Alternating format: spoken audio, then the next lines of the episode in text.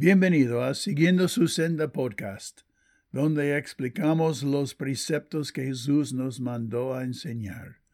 Soy Dr. Don Fanning, su anfitrión. Decimos a nuestros hijos que no sean niños. Difícil para un niño. Pero ¿cómo dejamos de ser niño como adulto? Lo explicaré en el estudio hoy.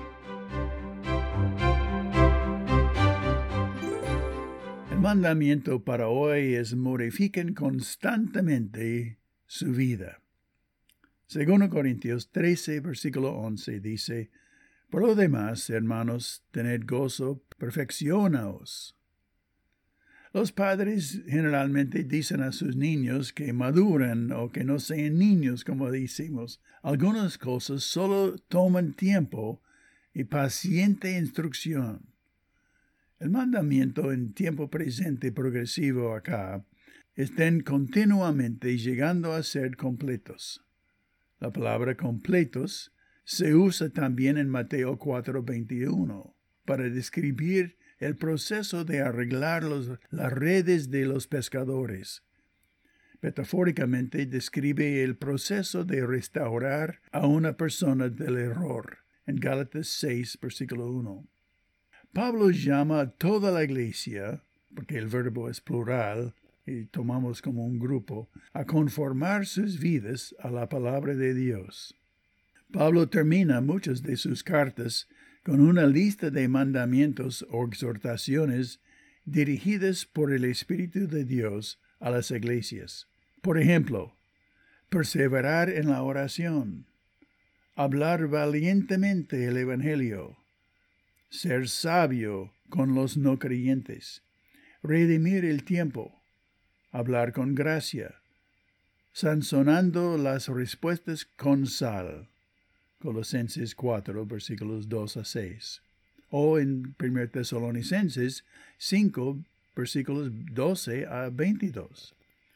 Respeten a sus líderes, estén en paz, advierten a los indisciplinados, conforten a los desalentados, ayuden a los débiles, sean pacientes, no tomen venganza, busquen ser amables mutuamente, alégrense siempre, oren sin cesar, sean agradecidos, no apaguen el espíritu, no se mofen de las profecías, examinen todo y aléjense de todo tipo de mal.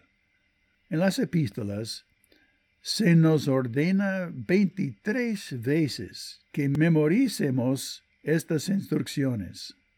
Pedro describió que podáis en todo momento tener memoria de estas cosas. Segundo Pedro 1, versículo 15.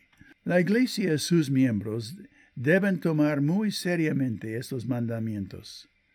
Esto se llama integridad. Cuando las personas crecen en la gracia, deben constantemente revisar sus prioridades y valores, asegurándose de pensar bíblicamente, que enmendar cualquier área que esté desviada de sus instrucciones, restaurando así su integridad espiritual. La apatía, la indiferencia, la ociosidad necesitan transformarse en servicio apasionado, consecuencia de la mutua exhortación. Pablo dijo a los tesalonicenses en 3 versículo 10 que podía ayudarles a, como dijo, completar lo que falte a vuestra fe, o sea, tener una más completa obediencia. Esto agrada al Señor. Ores así, Señor, hay tantas cosas que recordar para ser maduro y completo de tu sabiduría en mi vida diaria. Enséñame a valorar los resultados de vivir bajo tus principios.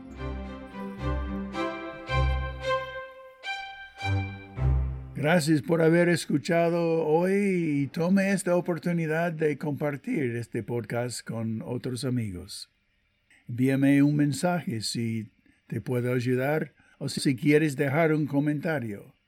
Hasta la próxima vez, que Dios te bendiga siguiendo su senda.